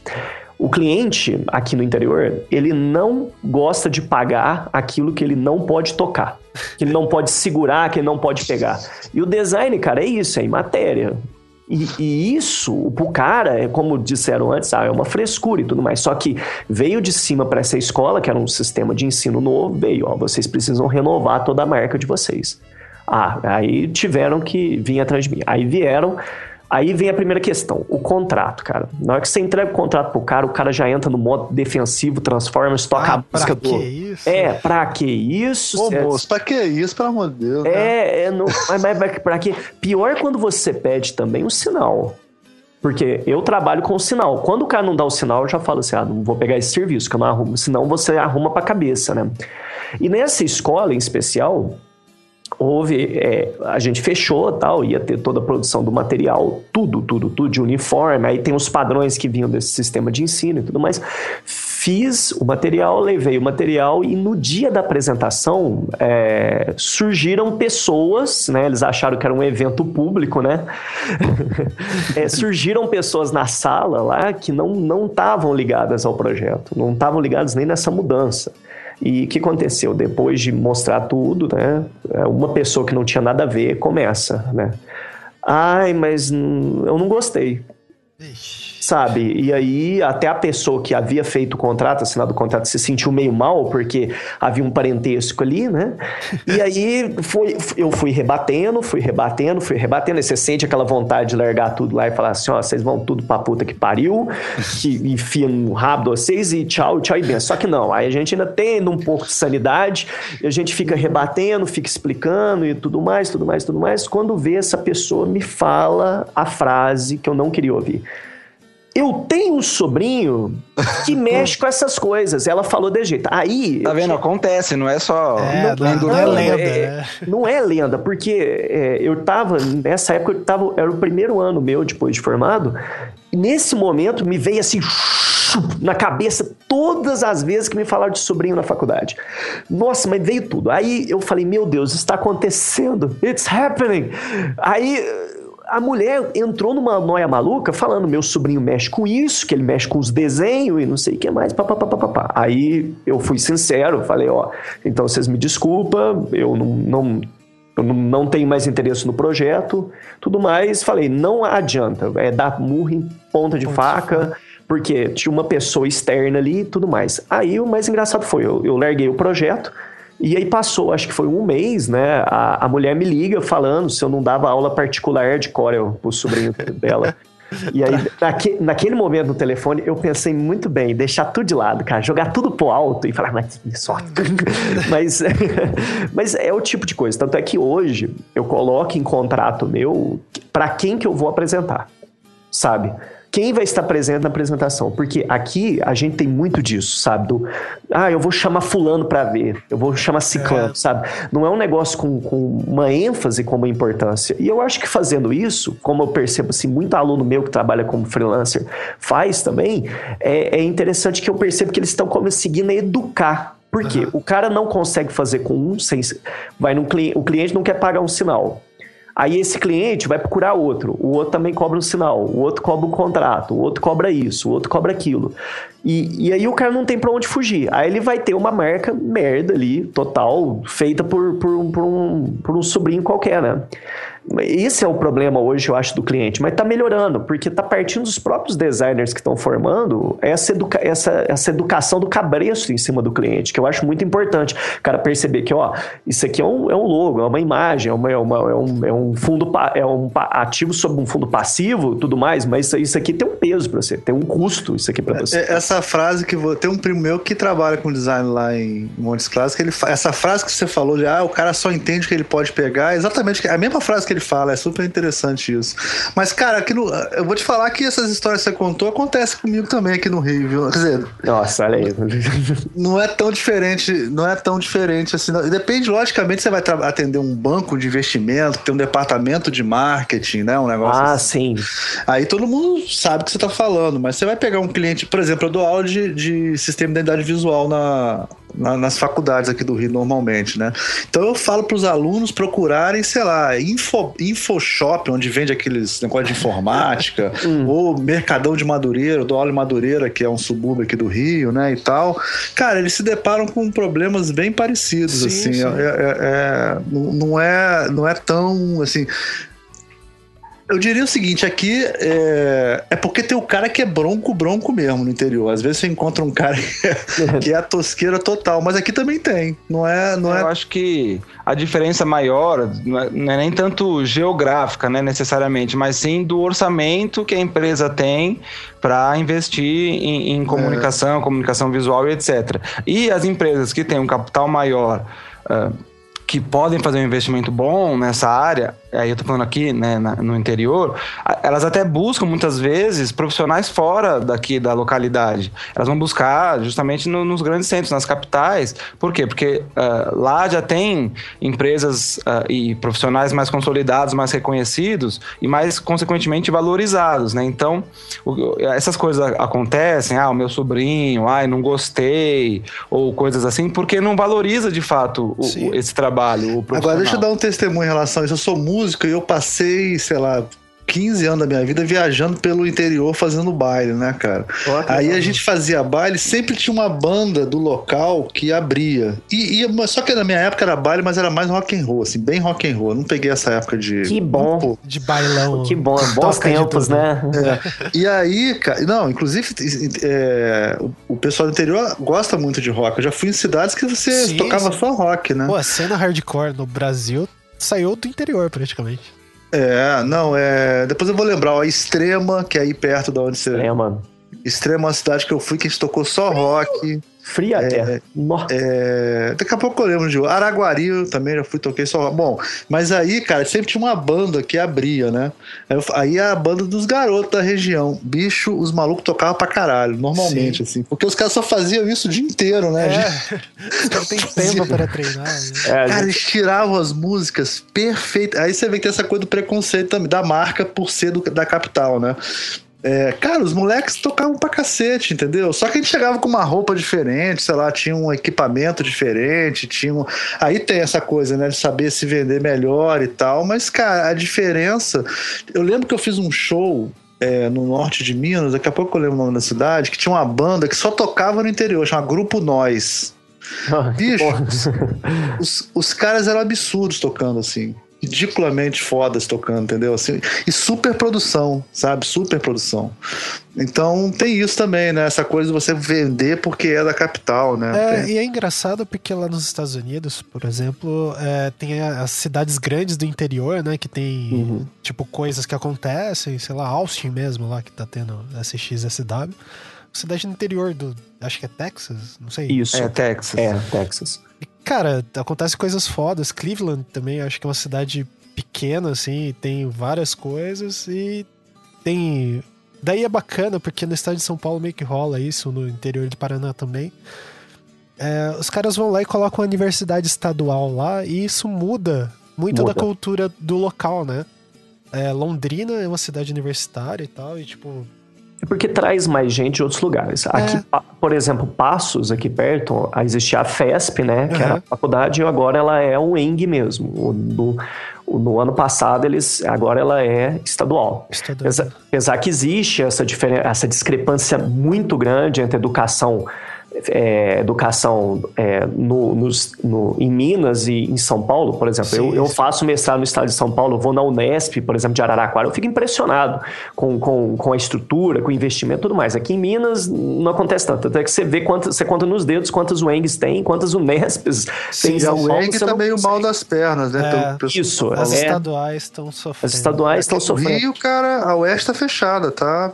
Bicha, é, e, e aqui a gente já começou a perceber como a gente tem uma instituição aqui, a Libertas, ela é, ela é próxima aqui, nós éramos concorrentes dela quando, ela, quando era a FES particular, a gente já percebe que o, o aluno, antes que tinha esse perfil particular, está vindo para a gente. Enquanto Passos já está lotado de gente do norte do país, do sul que já estão vindo pro ensino gratuito e isso está mudando demais a cidade, muda demais a mentalidade Sim. da cidade.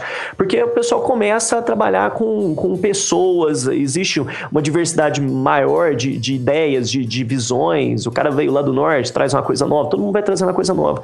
É o que você falou, né? Que nos Estados Unidos tem essas cidadezinhas que ocorrem é, esses, esses eventos grandes, né? Que são todo mundo volta. Aí aqui no Brasil parece que isso está nas universidades, que vão para cidades pequenas, né? Isso, é, é tem Carlos... Viçosa, né? Viçosa, é, Viçosa, Alfena, são cidades é, universitárias, né? São Carlos mesmo. É, assim. São Carlos é cidade universitária. É uma bolha universitária, na verdade. Né? É, são... que eu que eu saí, eu já não fazia mais parte, não sabia nada que estava acontecendo. Enquanto eu estava dentro, eu não sabia nada que estava acontecendo na cidade, na cidade. sabe? Mas São noites... Carlos é chamada capital da tecnologia, né? Sim, as, as é... engenharias de lá são muito é, fortes. São muito fortes. E, e aí não, não lembro uma estatística, mas que talvez uma das cidades com maior concentração de doutor pela, por população, sabe? Uhum. E aí isso também acaba trazendo, né? Alguma... É, questão cultural é, não só inovação, né? Porque Sim. nem sempre se aplica necessariamente em inovação, mas traz um, um, um respiro diferente para a cidade, né? E vocês, vocês acham que estudando, é, no caso, vocês estão na, nessas é, cidades menores, é, vale a pena ir para uma capital, estudar um tempo e voltar e trazer isso? Não é, dá vontade de ficar na capital? Como que eu, funciona? Eu tive esse problema com a minha formação, né? Por exemplo, eu fui fazer em Franca, né? Desenho industrial. Na época era um, era um curso muito tradicional na Universidade de Franca. Uh, tive professores incríveis, que eram pessoas que vinham, muito, vinham de fora, Gisele Berdinato, o, o, Otávio Silveira, que hoje ele é responsável por grande parte das capas da, da Super Interessante.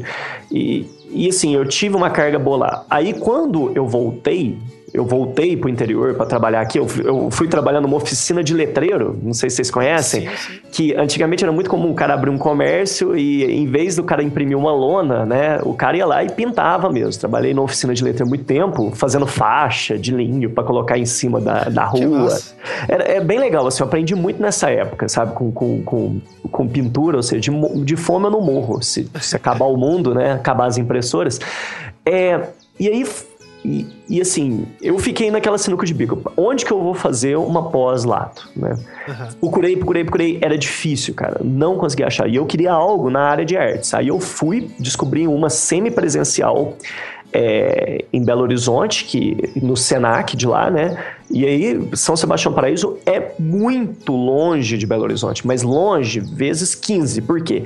É longe e, é, e as estradas de Minas são bem é. ruins, sabe? É, é inacessível quase. É né? inacessível no sentido assim de é, curva, curva, curva, curva, curva, é pedágio. Aí você não entende porque tem um pedágio ali, porque é tudo pista simples. É, e asfalto ruim pra cacete. Asfalto ruim pra caramba. Sinalização. É. Exatamente. E, e até eu brinco muito assim, falo aqui que a gente não é invadido por extraterrestre pelo seguinte motivo. Acho que os ET estão lá em cima na nave deles, eles veem aqui São Sebastião do Paraíso e vê Belo Horizonte. Aí vê a curva, curva, curva, curva, curva, não consegue perceber, puta, esse pessoal não consegue fazer uma linha reta de uma cidade a outra.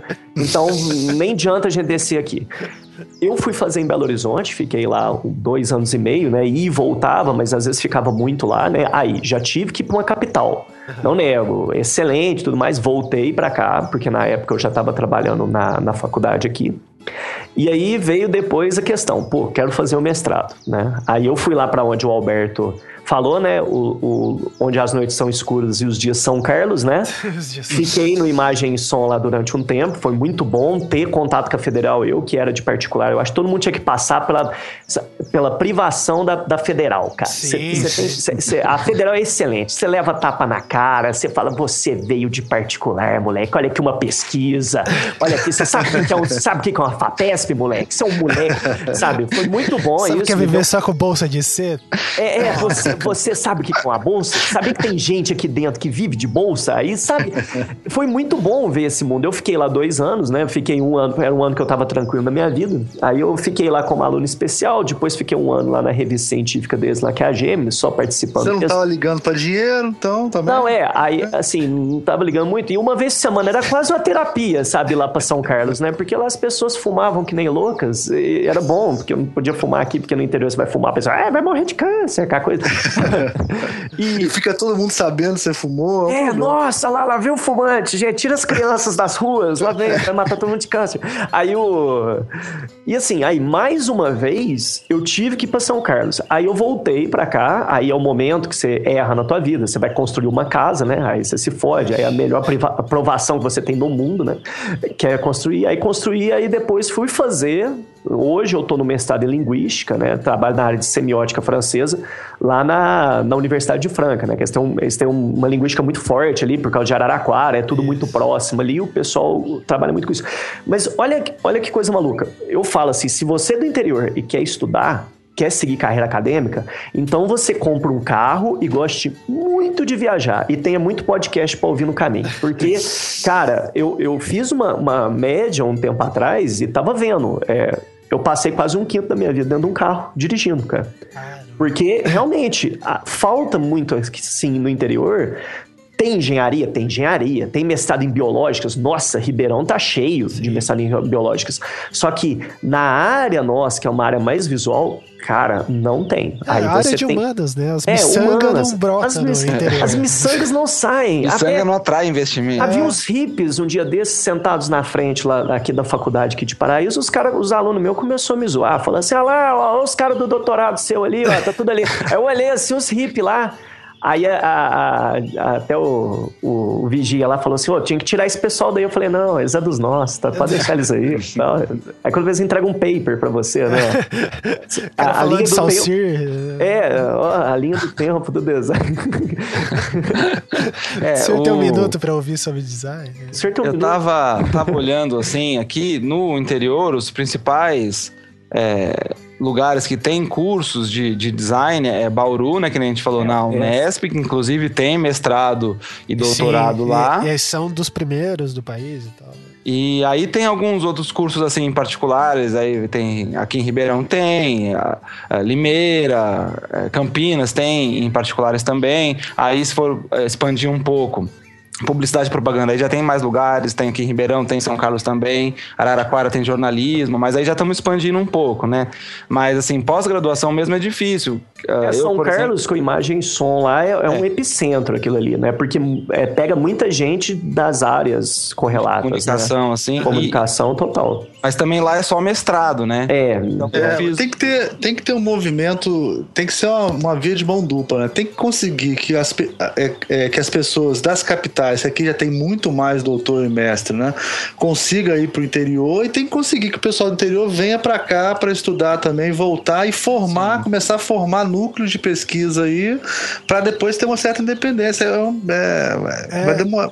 Mas está melhorando, sim, né? Sim, tá é engraçado. Bastante. Lá em Londrina, Londrina. Vocês sabem que existe o Dinter e o Minter, né? Que são doutorados e, e, e mestrados que você faz é, em parceria, né? Sim. Uhum. Quando não tem os autores no lugar e tal. Você... Uhum. É, a FGV, ela é muito isso, quer dizer, não, não em mestrado, doutorado, mas em pós-graduação, ela, ela, ela, manda os professores, os caras fazem o curso e voltam, né? Isso. Uhum. É, lá em Londrina é interessante, lá tem o um mestrado em comunicação visual, que assim, é, Londrina, como é no meio do caminho, é muito perto de São Paulo e muito longe de Curitiba, a influência é do estado de São Paulo, né? Então, vários professores que se aposentaram, que davam aula no estado de São Paulo, se aposentaram e foram para lá. Então, tem muitos doutores que estão naquele eu vou não, parar que é o melhor aula, dos né? mundos, né, cara? Porque eu sempre falo, quando eu ia em Montes Claros, eu achava que eu era rico, né? Porque a gente ganha. aqui é tudo muito mais caro, né? sim, né? Sim. Tipo assim, eu ia em Montes Claros e falava assim: vou, no, vou num. Vou, eu vou num, sei lá, num, um rodízio de churrasco mais caro que tiver aqui em Montes Claros. Você gasta 30 pila. Né? É. é. aqui no Rio deve custar uns 80 reais, 90 reais. Lá era Sim. 15, sabe como é que é? Um negócio assim. É, um dos motivos... também. É, é. Então, você imagina um cara aposentado, professor federal, aposentado, Porra, ganhando cara... 10, 15 conto, é. vai morar no interior. O cara é, vira, a única, né? única situação que o cara vira um milionário. E é bacana porque o cara consegue fazer um grupo de pesquisa bem consolidado, né? Se, Sim. Pô, imagina a experiência de um cara desse quando ele volta pro interior. É. Só que, ao mesmo tempo, como que você vai manter esse cara lá, né? Tipo, é, como que você vai fazer esse cara querer ficar lá? Eu, no meu é, caso, é, talvez. Né? É, talvez um dia eu volte pro interior porque eu tenho família lá, mas. Eu não Aí me você... vejo voltando pra Londrina é, agora. Não é você que resolve isso, Rafael, é a sua mulher que desiste. Aí, é, então, dependendo dela, eu não vou pra lá nunca. Tipo... Então, é, você não vai resolver isso, você não tem poder, você não tem... You have no power here. você não tem autonomia pra decidir esse tipo de coisa. Quem resolve isso é a nossa mulher, pô. Né? Hoje, é. por exemplo, eu, eu tenho uma, uma dificuldade que é justamente essa, né? Eu fiz o mestrado na, na imagem sonofiscar, não tem doutorado, é, o doutorado mais próximo que teria seria na área de comunicação, talvez Campinas, né, que tem o, o mediologia lá, né? Ou Roberto, então se você quisesse fazer isso de você aí, você sente uma pressão para você fazer? Ah, pressão assim do do mercado não.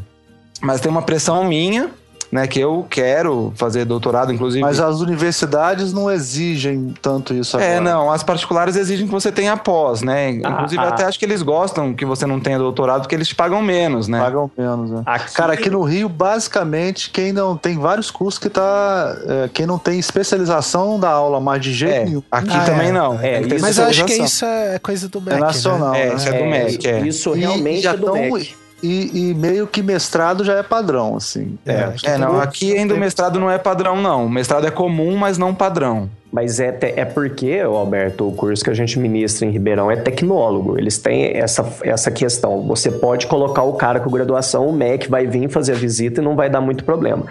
Agora, aqui. Aqui no Rio dá mesmo sendo tecnólogo. Sério? É. Vixe. O, o, agora, por exemplo, aqui em São Sebastião, como a gente está num ponto muito estratégico, numa macro-região aqui de cidadezinhas pequenas e a gente recebe muito aluno, aqui a direção ela sempre teve isso. Ela sempre apertou demais. Se possível, igual eles fazem comigo, né? Eles bancam parte do meu mestrado, fala assim: ó, a gente quer todo mundo mestre doutor aqui dentro. Porque já houve. A instituição pequena, quando o MEC vem, cara, eles vêm para capar. Porque. Em particular, né? Eles em particular, eles, eles dois vêm. Nas costas, eu, né? já, eu já. Todo ano, esse ano a gente. Fora vai... o preconceito que ainda tem. É, ainda tem bastante, sabe? Mas quando, por exemplo, o meu coordenador aqui, ele é doutor, né? Ele já fala que acha o doutorado pouco aqui para ele. Porque quando o MEC vem, ele, ele vem mesmo e, assim, não, não tem presentinho, não tem nada. Eles estão, vem, faz o serviço deles aqui procura papel, papel na mão e tudo mais. Aqui eu sinto isso. Aqui em Minas, mas eu acho que até geral, eles meio que falam para você, não, tu tem que fazer, se quiser a gente banca você, né? Eu, assim, instituições maiores parece que dissolve mais, né? Mas o ideal é igual eu falo, né? Uh, é, com, é, complicado, assim. Você faz. É aquele problema. Você fica. Você faz o, a especialização, aí você fala assim: ah, não vou fazer mestrado, não.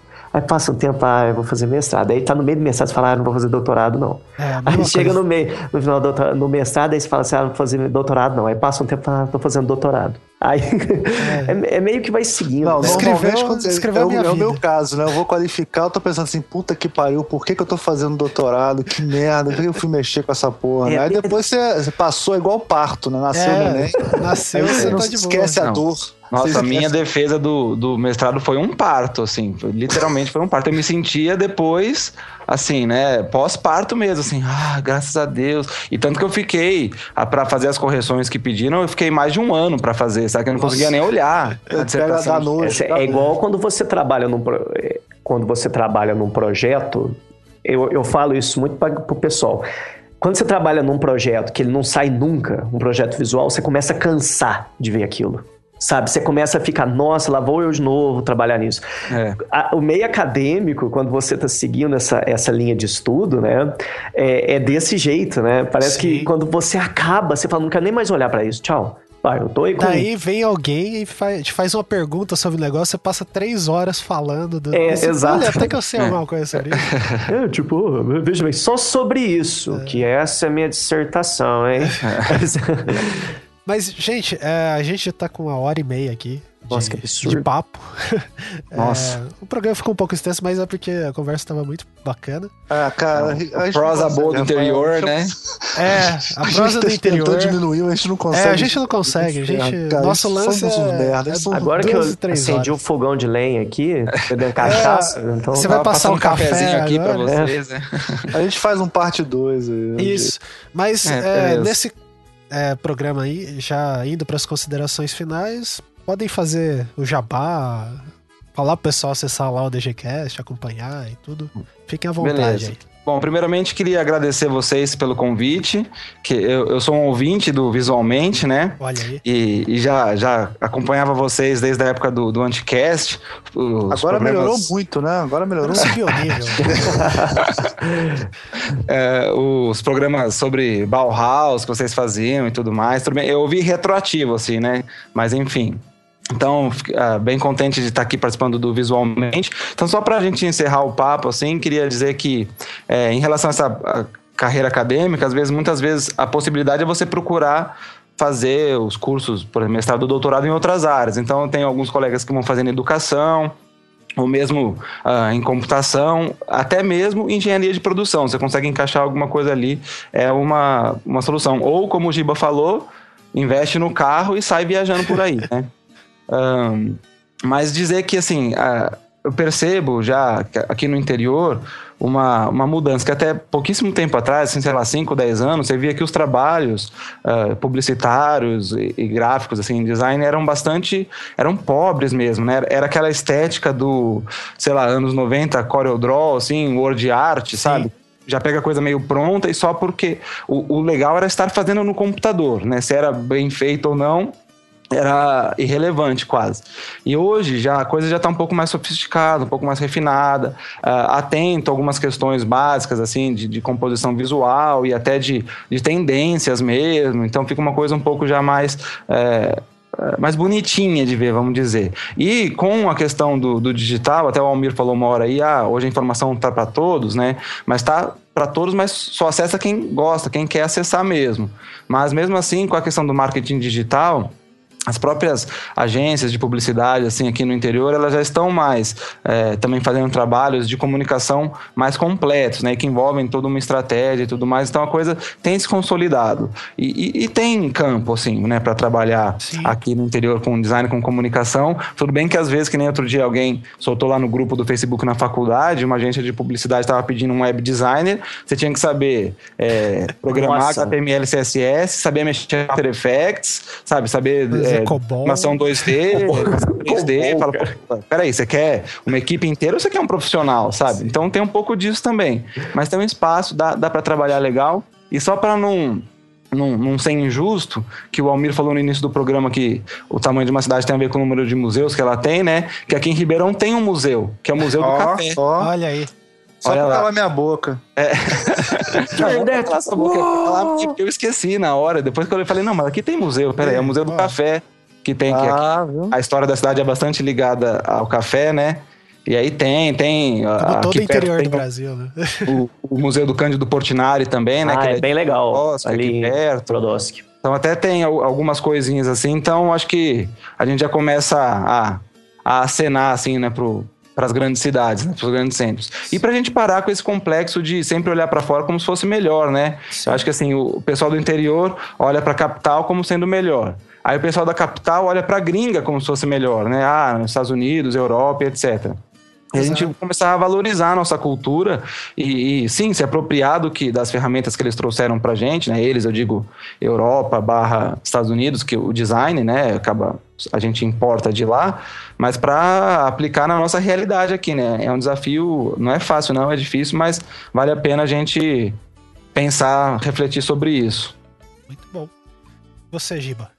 Então, é, queria agradecer, né? Porque agora eu vou ficar famoso, as pessoas estão se aglomerando, o prefeito Na está porta. vindo aqui na minha cidade Tá agora. trazendo a chave da Está cidade. trazendo a chave, uma faixa, porque participei do Visualmente, né? É um prazer estar aqui enorme, porque é, como eu viajo muito é, no sentido bíblico, a gente ouve bastante vocês, sabe? Porque é, a, gente acaba, a gente acaba ficando dentro do carro muito tempo e o Não tem o que podcast fazer, né? Tem não tem o que fazer, coisa. tem que dirigir, cara, sabe? Assim, às vezes você tenta dirigir com o joelho, né? Pra fazer Não, não façam isso, gente.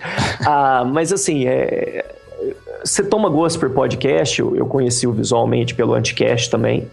É, E ali, por causa até mesmo da, da- do B9 ali, que trouxe muita gente pra cá, eu indico muito o para aluno meu, porque às vezes os alunos não conhecem o que, que é podcast, né?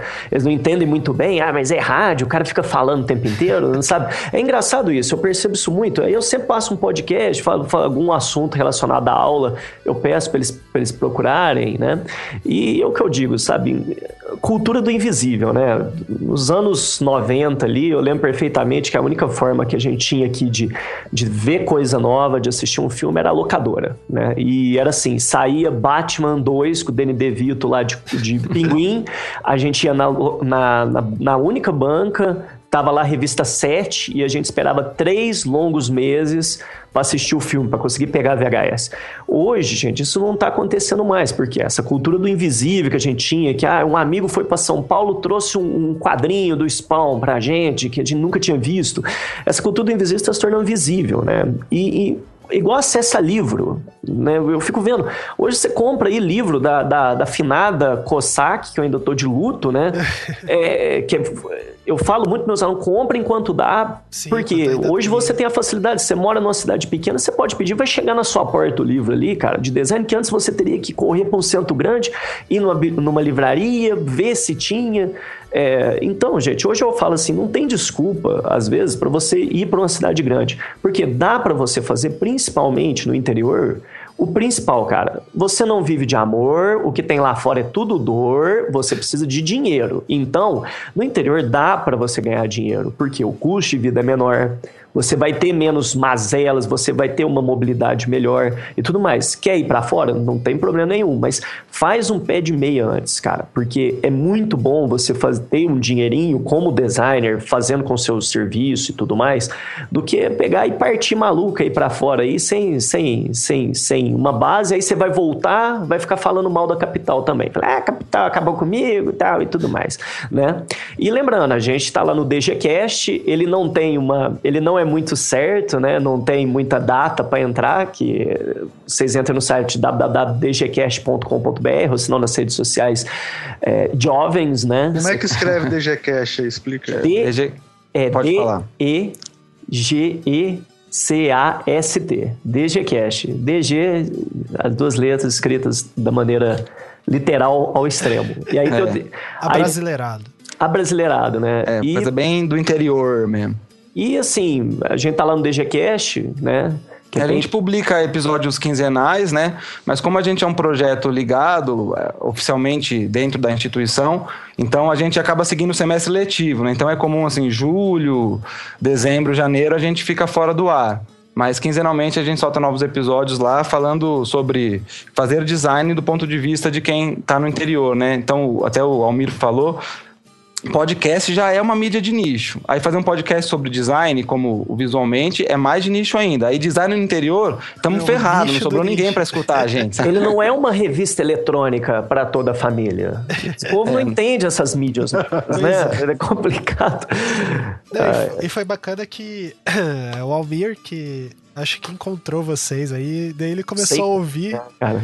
e ele falou, pô, a gente precisa chamar esses caras, e daí a hora que mandou acho que entrou em contato e mandou e-mail, daí eu vi o nome do Alberto ali, daí eu falei, porra, já dei aula pra esse cara aqui.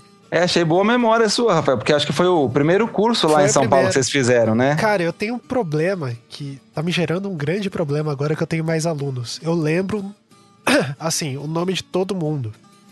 Nossa. E a cara de todo mundo. Nossa, cara.